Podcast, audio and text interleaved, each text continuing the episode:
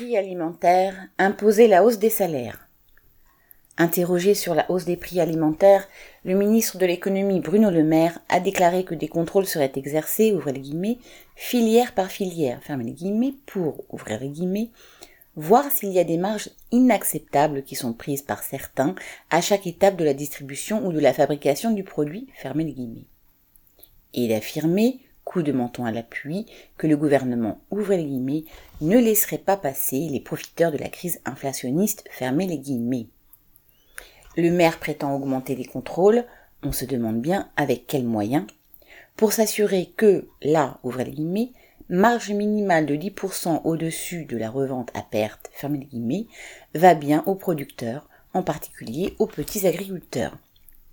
Voilà une façon détournée de reconnaître une réalité, les géants de l'agroalimentaire ayant effectivement toutes sortes de moyens d'imposer leurs lois aux exploitants agricoles les plus modestes. Le même ministre, ne craignant pas la contradiction, a aussi évoqué la possibilité d'autoriser à nouveau des promotions à 50% dans les supermarchés avant de faire machine arrière face au tollé des agriculteurs. De toute façon, ces promotions à prix cassés permettent aux grands de la distribution d'attirer des clients sans vraiment faire baisser l'addition finale le gouvernement fait mine de découvrir que la guerre en Ukraine et les menaces qu'elle fait peser sur les approvisionnements futurs, notamment en céréales, sert dès aujourd'hui de justification à de grands groupes capitalistes pour augmenter leurs prix et donc leurs bénéfices. Dans le secteur de l'alimentation, entre transformateurs, distributeurs et producteurs, plusieurs sortes de requins nagent dans le même bocal et tentent de maximiser leurs profits aux dépens des autres et, en définitive, aux dépens des consommateurs. Les producteurs, parmi lesquels se trouvent des grands groupes, revendiquent au nom des petits agriculteurs que les prix du lait, de la viande, des céréales ou des œufs suivent les augmentations de tout ce qui est nécessaire à les produire.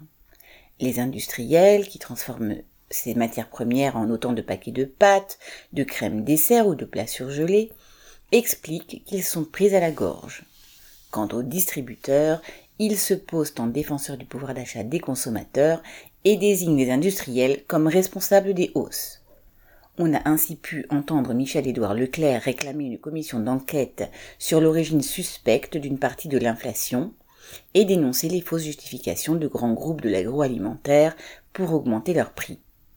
Ce qu'il ne faut pas faire pour défendre ses propres marges. Quels que soient les rapports de force entre les acteurs du secteur, les augmentations se répercutent au final sur les consommateurs. Et ce n'est pas la politique de l'aumône ou les déclarations d'intention du gouvernement contre les profiteurs de crise qui sauveront le pouvoir d'achat des travailleurs. Alors que la guerre donne un coup d'accélérateur à la crise économique, la seule solution pour les travailleurs et les classes populaires est d'engager la lutte pour imposer des hausses massives des salaires, des pensions et des allocations et leur indexation sur la hausse des prix, cette nécessité, bien des travailleurs la ressentent, comme en témoignent les mouvements pour des augmentations de salaire dans de nombreuses entreprises, grandes et petites. C'est la seule voie à suivre à l'échelle de l'ensemble des travailleurs. Nadia Cantal.